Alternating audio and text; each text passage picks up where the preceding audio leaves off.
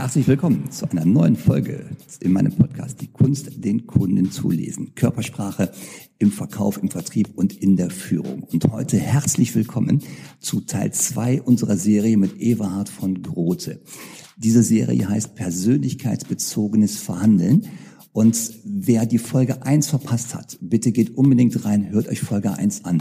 Denn dort haben wir auch über die Grundlagen oder grundsätzliche Betrachtungsweisen aus der Persönlichkeitspsychologie gesprochen und warum genau dieser Ansatz, Persönlichkeitspsychologie und persönlichkeitsbezogenes Verhandeln, so einen großen Einfluss auf das Ergebnis hat. Ich begrüße wieder den Eberhard von Grote. Ähm, Herr von Grote, wollen Sie für all die Leute, die jetzt vielleicht zum ersten Mal reinhören, ganz kurz sagen, wer Sie sind und was Sie machen?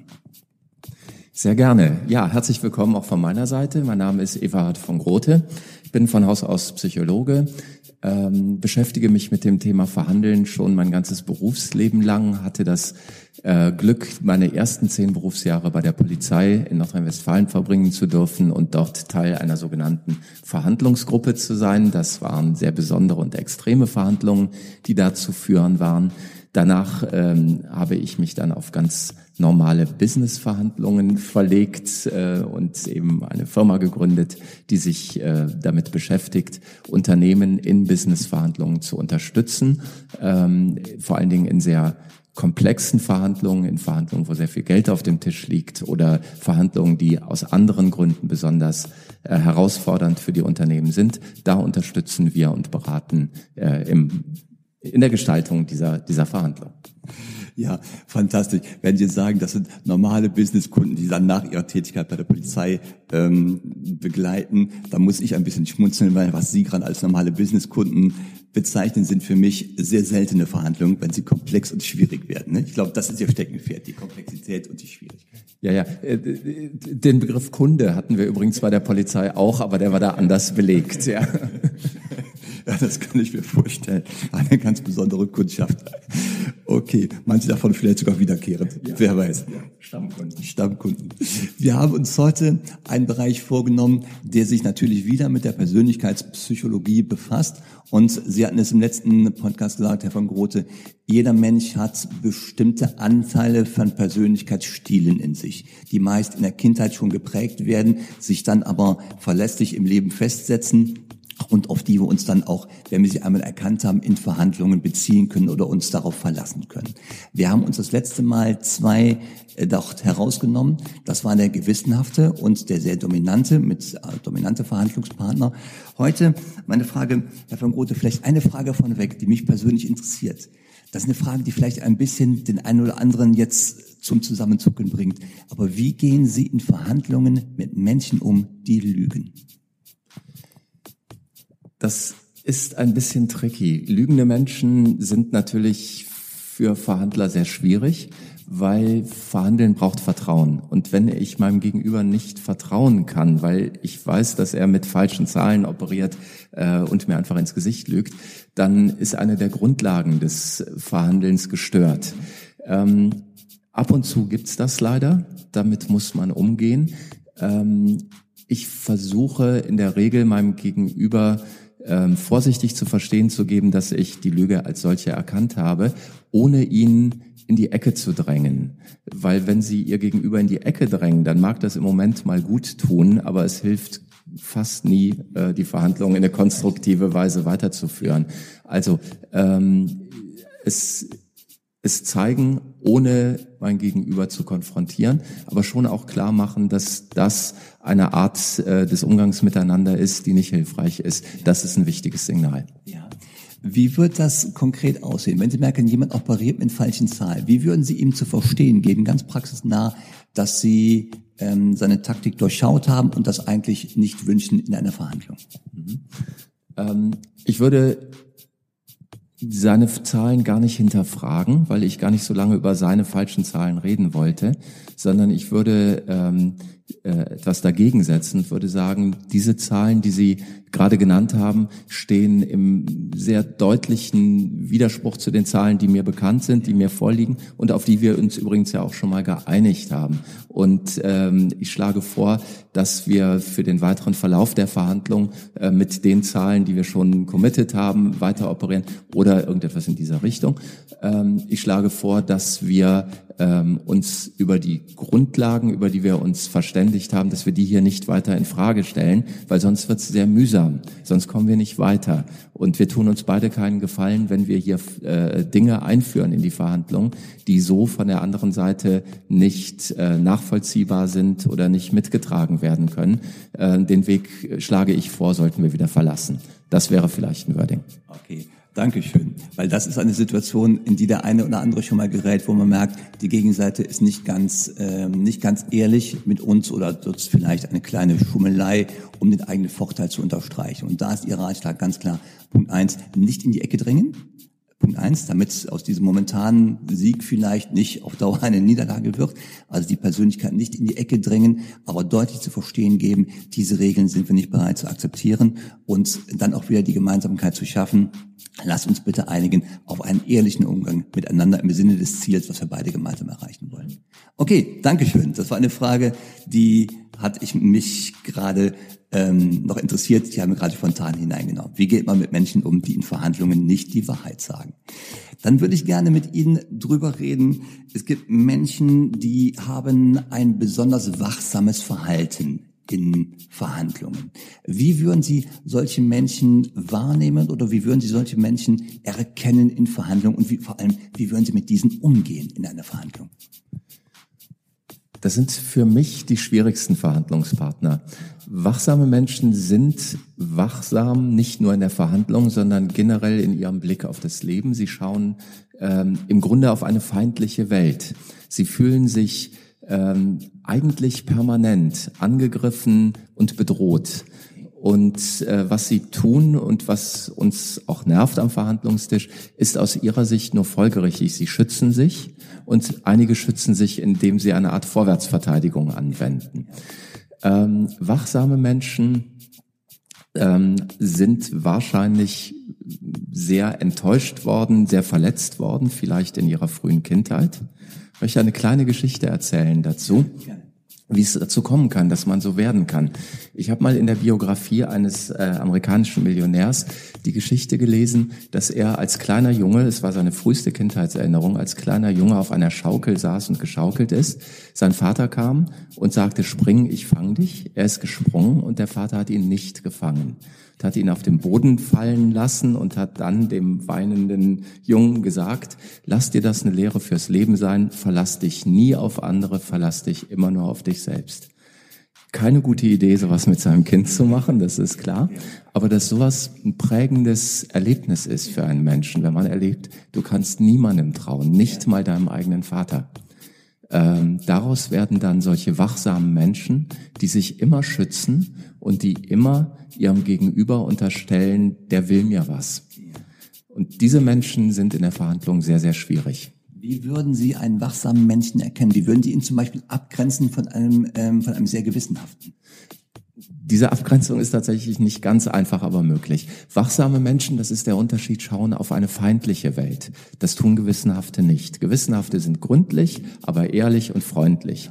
Wachsame sind angespannter, sind verkniffener. Wachsame sind übrigens auch schwer zu erreichen. Also ich glaube, äh, für äh, die Menschen, die uns zuhören, die im Vertrieb arbeiten, die kennen das. Menschen, mit denen sie erst gar keinen Termin kriegen, die ähm, dann sagen, äh, ich will nicht mit ihnen reden, schicken Sie mir das. Die immer auf Distanz bleiben wollen, die dann maximal zu einem Telefonat bereit sind. Wenn sie den persönlichen Gesprächstermin haben, nie bei denen im Büro, sondern immer im Besprechungsraum. Also Menschen, die auf ganz viel Abstand und Distanz äh, ähm, äh, gepolt sind. Daran würde man es erkennen. Menschen, die äh, dann im persönlichen Kontakt äh, kein Smalltalk wollen. Und das wäre auch gleich schon eine erste Empfehlung. Lassen Sie das auch. Also so jemanden in einen Smalltalk zu zwingen, gar noch in einen persönlichen oder über persönliche Themen, wäre ein grober Fehler, sondern dem lassen wir bitte seine Distanz, die er einfach braucht, um sich wohlzufühlen. Das wäre ein typischer Fallstrick jetzt. Ähm, Menschen, die ähm, sehr wachsam sind, in einen Smalltalk reinzuzwingen, also gegen ihre Überzeugung, gegen ihre innere Überzeugung zu handeln. Das wäre ein klassischer Fallstrick. Ja, wäre das. Also das sind die einzigen, bei denen ich nicht versuchen würde, einen Smalltalk zu machen, sondern direkt in die Sache einsteige. Und seien Sie bei denen darauf vorbereitet, die werden in ihrer äh, Tonalität so ein bisschen unterschwellig aggressiv sein. Ja, so der kommt so im, im, im Subtext durch, ach, und Sie wollen mir also hier jetzt äh, was verkaufen. Aha. Ähm, also es sind Menschen, die uns immer unterstellen, das kannst du doch gar nicht, äh, das passt doch alles gar nicht, du willst mich über den Tisch ziehen. Darauf nicht einzugehen, ist die Kunst, sondern sehr sachlich, sehr neutral und sehr wertschätzend auch diesem Menschen gegenüber zu bleiben, das ist wichtig. Die Wertschätzung ist ja grundlegend eine Haltung, die wir immer haben sollten, diese Wertschätzung. Dann jetzt aber auch wirklich dies zu respektieren, was dieser Mensch uns gerade, also auf dem Subtext sagt, aber nicht darauf einzugehen, sondern einfach konstruktiv bei Fakten zu bleiben und zu argumentieren. Ist, ähm, da hatte ich gerade noch eine Frage zu dem wachsamen Menschen. Ähm, gibt es noch andere Fallstricke, auf die man bei ihm achten sollte? Ja, dieser wachsame Mensch wird äh, mehr von uns wissen wollen, vielleicht auch Dinge, die wir ihm so nicht sagen wollen. Darauf müssen wir vorbereitet sein. Er wird fragen, was verdienen Sie daran? Wie groß ist Ihre Marge? Wie rechnet sich dieser Preis genau? Äh, er ist ein großer Fan von Open Book.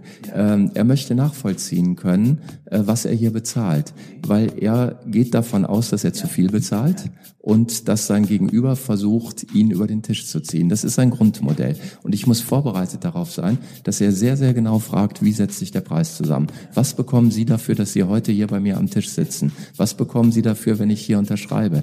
Äh, wie setzt sich das zusammen? Äh, und äh, ähm, sein Vorschlag wird sein, das halbieren wir direkt mal. Okay, das heißt, Strategie könnte sein, achte sehr genau auf den Subtext, ähm, der diese Fragestellung von einem gewissenhaften Menschen oder Menschen mit gewissenhaften äh, Verhaltensweisen unterscheidet. Achte auf den Subtext, ob da eine gewisse unterschwellige Feindlichkeit mitkommt oder feindliche Grundhaltung. Wie gehe ich denn als Führungskraft mit einem solchen Menschen um, den ich so als Mitarbeiter habe?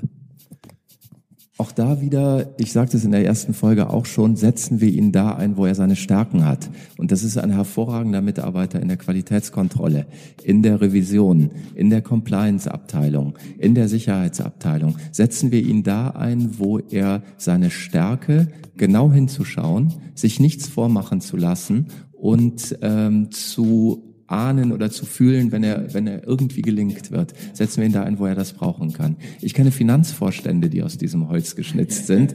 Äh, und ich habe es auch gar nicht so ungern, wenn unsere Finanzminister auch ein bisschen davon haben. Äh, äh, und unsere Innenminister auch. Ja? Also die, dieses Wachsame ist nicht an sich schlecht, sondern es ist eine besondere Sicht auf die Welt, äh, die aber auch tatsächlich ihre Stärken hat, wenn sie nicht zu stark ausgeprägt ist natürlich und die helfen kann. Und Sie sagten gerade, dieses Verhalten ist per se nicht schlecht. Das ist ja genauso wie mit allen Persönlichkeitsstilen. Die sind per se weder gut noch schlecht. Sie sind einfach da. Genau. Und ich muss damit umgehen können. Und das ist ja unsere Herausforderung, ob im Verkauf oder in der Führung, in der Konzernleitung. Ich muss einfach mit den Menschen umgehen können, die mir gegenüber sitzen. Und da hätte ich noch eine Frage zu einem äh, Persönlichkeitstyp, den wir vielleicht nicht ganz so häufig sehen. Und zwar der narzisstische. Oh, ja, äh, Aha, jetzt kommt es aus dem Nähkästchen. Ich gebe das Mikrofon noch einmal weiter. Den sehen wir sehr häufig. Und zwar, je höher in der Hierarchie äh, wir unterwegs sind, umso größer wird der Anteil der Menschen sein, die sehr deutliche narzisstische Züge haben. Und und ich hoffe, ich trete jetzt niemandem der Hörer zu sehr auf die Füße. Auch bei Vertrieblern finden wir narzisstische Züge durchaus sehr häufig. Nochmal, das ist nicht gut und nicht schlecht, sondern es ist nur einfach, wie es ist und es gibt Gründe dafür. Und ähm, mit, man sollte es einfach wissen, dass es so ist und damit entsprechend umgehen und dann ist alles in Ordnung. Wie erkenne ich einen Menschen mit solchen narzisstischen Verhaltensweisen? Das ist sehr einfach, weil selbstbezogene narzisstische Menschen sich ja nicht verstecken, sondern sie tun das Gegenteil. Sie wollen gesehen werden, sie wollen wahrgenommen werden, sie brauchen eine Bühne, sie brauchen einen Auftritt. Äh, ich erkenne sie an ihrem Äußeren, an einem sehr gepflegten Äußeren, an einem Äußeren mit Besonderheiten, ob das die Haartracht ist, ob das der Bart ist, ob das Schmuck ist, ob das die Uhr ist, ob das eine besondere Brille ist, äh, ob das was auch immer, ein, ein ähm, selbstbezogener, narzisstischer Mensch hat tief in sich das Gefühl, dass er anders ist als andere, besser ist als andere und das wird er zeigen. Das wird er auch physisch äußerlich zeigen und das wird er in seinem Verhalten zeigen. Das heißt, wird auch andere Menschen spüren lassen. Das wird er andere Menschen spüren lassen. Er wird äh, viel reden. Er ist extrovertiert in der Regel. Er ist kontaktstark. Ja. Deshalb finden wir sie auch so oft im Vertrieb. Ja. Die können gut auf andere Menschen zugehen, locker den Kontakt gestalten. Das ist eine Stärke. Äh, eine Schwäche ist, sie reden sehr gerne von sich selbst. Ähm, das ist das Lieblingsthema jedes Narzissten. Ich.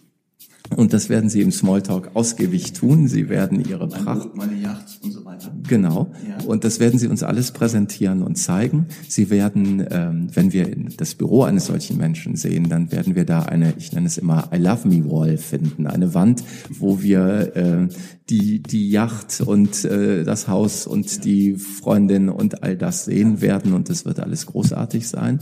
Ähm, wir werden Bilder sehen, ich und Prominente. Ähm, wenn wir nicht ins Büro kommen, dann wird er uns dasselbe im Smalltalk erzählen. Name-Dropping wäre. Ja, genau. Also der braucht viel Platz, der braucht viel Raum, der braucht viel ähm, äh, Möglichkeit, sich darzustellen. Wenn wir ihm das nicht geben, dann kränken wir ihn. Dann, dann haben wir. Ein sein einem Narzissten seine Bühne nicht zu geben. Das heißt, die Kunst wäre, ihm die Bühne zu geben, aber rechtzeitig wieder in die Verhandlung zurückzukommen. Lieber ihm die Bühne etwas länger geben als kürzer, weil ähm, der kauft am Ende bei Freunden. Der ist auch nicht so preissensitiv. Das ist die gute Nachricht. Der kauft bei Freunden und wenn der das Gefühl hat, einen neuen Freund gefunden zu haben, der sich für ihn interessiert, und das spielen wir ihm bitte nicht vor, sondern wir interessieren uns bitte wirklich für ihn, ähm, wenn er das Gefühl hat, da ist ein Mensch, der auf der ähnlichen Wellenlänge ist, ein Mensch, der ähm, Verständnis für mich hat, bei dem ich mich aufgehoben fühle, dann will er uns wiedersehen und dann will er auch Geschäfte mit uns machen. Ja, wunderbar. Das heißt, ähm, einen solchen Menschen einfach einem solchen Menschen die Bühne geben, ihm das ehrliche Gefühl zu geben, also wirklich ehrlich, das muss, muss stimmen. Ähm, ich bin dein Freund. Haben wir doch auch, was die Motivation angeht, müssen wir darauf achten in der Verhandlung, dass wir eine gleiche Stoßrichtung mit ihm erzeugen. Ich bin dein Verbündeter. Das hilft natürlich immer. Ähm, das ist aber bei ihm nicht so die Hauptklippe. Die Hauptklippe sehe ich bei selbstbezogenen Menschen woanders, nämlich wenn wir ähm, ein strittiges Thema mit ihm haben wirklich in eine Art Konfrontation gehen müssen. Der selbstbezogene Mensch ist ganz leicht kränkbar. Und hinter dieser stabilen ähm, Fassade, hinter ja. diesem großartigen ähm, Auftritt steckt ein verletzlicher Mensch. Und ähm, der braucht auf der anderen Seite des Tisches einen Diplomaten. Der braucht jemanden, der das weiß und der ihm einen Ausweg anbietet, äh, ohne Gesichtsverlust. Das ist der entscheidende Trigger oder der entscheidende Punkt beim Verhandeln mit selbstbezogenen Menschen, dass wir immer höllisch aufpassen müssen, dass wir ihn nicht in eine Situation bringen, in der er vielleicht noch vor Dritten sein Gesicht verliert, im kurzen Hemd dasteht. Das darf nicht passieren. Also ganz, ganz, ganz, ganz wertvolle und super interessante Hinweise, ganz konkrete Handlungshinweise beim Umgang mit selbstbezogenen narzisstischen Persönlichkeitsstilen oder Menschen mit höherem Verhaltensanteil in diesem narzisstischen Bereich. Herr von Grote, ich sage ganz, ganz herzlichen Dank. Das waren wieder jetzt ähm, hochspannende, faszinierende 18 Minuten bis hierhin. Vielleicht haben Sie noch einen kleinen Hinweis für alle, die uns jetzt zuhören. Wer sagt, ich habe eine komplexe Verhandlung, eine Situation, wo ich Unterstützung bräuchte oder wo ich mich auf den Rat eines wirklichen Experten verlassen würde? Wie kann man Sie erreichen? Das ist einfach. Sie finden mich im Internet. Äh, wenn Sie Everhard von Grote googeln, dann wird der Treffer äh, sehr schnell da sein. Ähm, von Grote Dombach heißt meine Firma, mit der ich äh, gerne bei komplexen und größeren Verhandlungen unterstütze. Okay, danke schön. Und das werden wir natürlich alles noch für alle, die jetzt im Auto sitzen, das nicht mitschreiben können. Wir werden das in die Show Notes verlinken und dann mit äh, sicherstellen, dass jeder auch mit dem Everhard von Grote in Kontakt treten möchte, der sagt, ich habe so eine Situation, wo ich ein unterstützendes Coaching brauche. Wir hatten gemerkt, beim letzten Mal Training ist nicht das, was Sie im Fokus haben. Ihnen geht es um die Coaching-Situation. Und wer sagt, ich möchte mit einem absoluten Verhandlungsprofi einmal darüber reden, der findet hier die Kontaktmöglichkeiten. Ich sage wieder Danke für die Zeit, die ihr reingesteckt habt in diesem Podcast, diesen zu hören. Also ganz wertschätzend danke für eure Zeit. Ich hoffe, ihr habt was mitnehmen können. Wir hatten heute zwei ganz, ganz spannende Persönlichkeitsstile dabei. Wachsame Menschen und sehr selbstbezogene, narzisstische Menschen. Ich hoffe, es hat euch was mitgegeben für den Alltag. Und wenn ihr Fragen habt, ihr findet alle Kontaktmöglichkeiten unten in den Show Notes. Danke und bis zum nächsten Mal. Tschüss.